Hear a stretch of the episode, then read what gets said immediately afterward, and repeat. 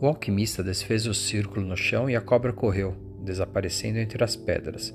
O rapaz lembrava o mercador de cristais que sempre quis ir a Meca e o inglês que buscava um alquimista. O rapaz lembrava uma mulher que confiou no deserto e o deserto um dia lhe trouxe a pessoa que desejava amar. Montaram em seus cavalos e desta vez foi o rapaz que seguiu o alquimista.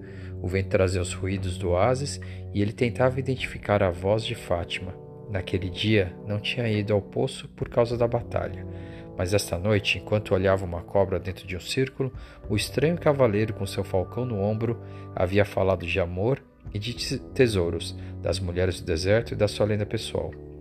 Vou com você, disse o rapaz. Imediatamente sentiu paz no coração.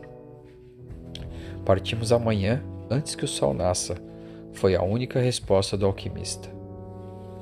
O rapaz passou a noite inteira em claro, Duas horas antes do amanhecer, acordou um dos jovens que dormia na sua tenda e pediu que lhe mostrasse onde morava Fátima. Saíram juntos e foram até lá. Em troca, o rapaz lhe deu dinheiro para comprar uma ovelha. Depois pediu que descobrisse onde Fátima dormia e que a acordasse e dissesse que ela que ele a estava esperando. O jovem árabe fez isso e em troca ganhou dinheiro para comprar outra ovelha. Agora deixe-nos a sós, disse ao árabe que voltou à sua tenda para dormir, orgulhoso de haver ajudado o conselheiro do oásis e contente por ter dinheiro para comprar, comprar ovelhas. Fátima apareceu na porta da tenda. Os dois saíram para andar entre as tamareiras. O rapaz sabia que era contra a tradição, mas isso não tinha nenhuma importância agora.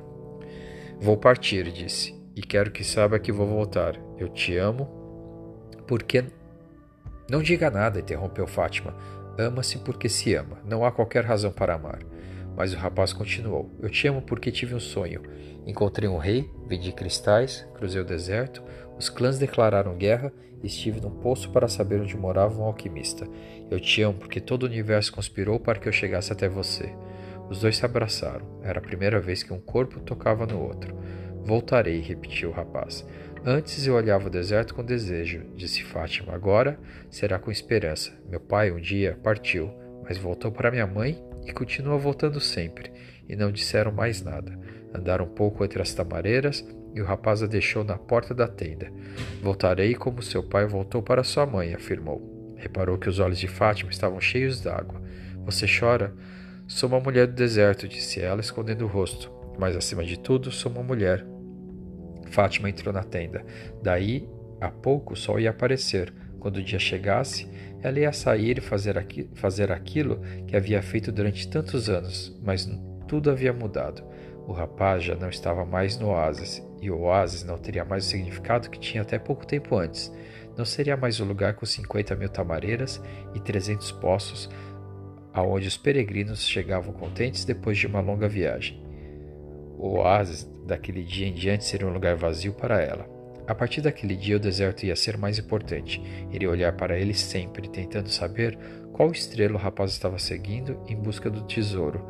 Haveria de mandar seus beijos pelo vento na esperança de que ele tocasse o rosto do rapaz e lhe contasse que estava viva, esperando por ele como uma mulher espera um homem de coragem que segue em busca de sonhos e tesouros.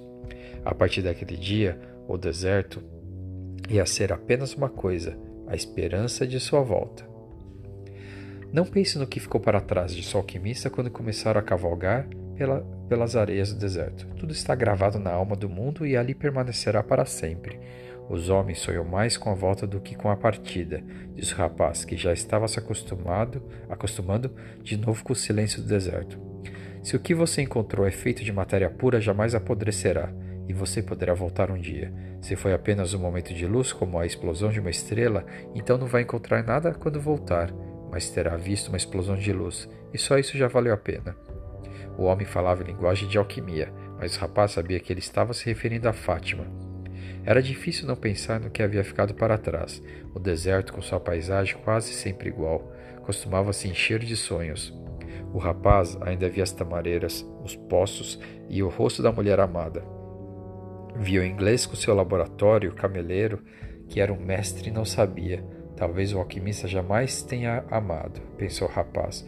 O alquimista cavalgava na sua frente com o falcão nos ombros. O falcão conhecia bem a linguagem do deserto e quando eles paravam, a ave saía do ombro do alquimista e voava em busca de alimento. No primeiro dia trouxe uma lebre, lebre. No segundo, dois pássaros. De noite, estendiam seus cobertores e não acendiam fogueiras. As noites no deserto eram frias e iam ficando escuras à medida que a lua começava a diminuir no céu. Durante uma semana andaram em silêncio, conversando apenas sobre as precauções necessárias para evitar os combates entre os clãs. A guerra continuava e o vento às vezes trazia o cheiro adocicado de sangue. Alguma batalha havia sido travada por perto, e o vento recordava ao rapaz que havia a linguagem dos sinais, sempre pronta para mostrar o que seus olhos não conseguiam ver. Quando completaram sete dias de viagem, o alquimista resolveu acampar mais cedo do que de costume. O falcão saiu em busca de caça e ele tirou o cantil de água e ofereceu ao rapaz. Você agora está quase no final da viagem, disse o alquimista. Meus parabéns por haver seguido sua lenda pessoal. E você está me guiando em silêncio, afirmou o rapaz. Pensei que ia me ensinar aquilo que sabe. Faz algum tempo que estive no deserto com um homem que tinha livros de alquimia, mas não consegui aprender nada. Só existe uma maneira de aprender, respondeu o alquimista: é através da ação. Tudo que você precisa saber, a viagem lhe ensinou. Falta apenas uma coisa. O rapaz quis saber o que era, mas o alquimista manteve os olhos fixos no horizonte, esperando pela volta do falcão. Por que eu o chamo de alquimista? Porque sou. E o que havia de errado com os outros alquimistas que buscaram ouro e não conseguiram? Buscavam apenas ouro, respondeu seu companheiro. Buscavam os tesouros de sua lenda pessoal, sem desejarem viver a própria lenda. O que me falta saber? insistiu o rapaz.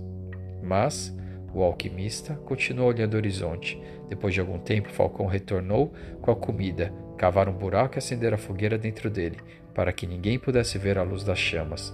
Sou um alquimista porque sou um alquimista, disse ele, enquanto preparava a comida. Aprendi a ciência dos, de meus avós, que aprenderam de seus avós e assim até a criação do mundo. Naquela época, toda a ciência da grande obra podia ser escrita numa simples esmeralda, mas os homens não deram importância às coisas simples e começaram a escrever tratados, interpretações, estudos filosóficos. Começaram também a dizer que sabiam melhor o caminho que os outros, mas a tábua da esmeralda continua viva até hoje. O que estava escrito na tábua da esmeralda quis saber o rapaz. O alquimista começou a desenhar na areia e não demorou mais do que cinco minutos.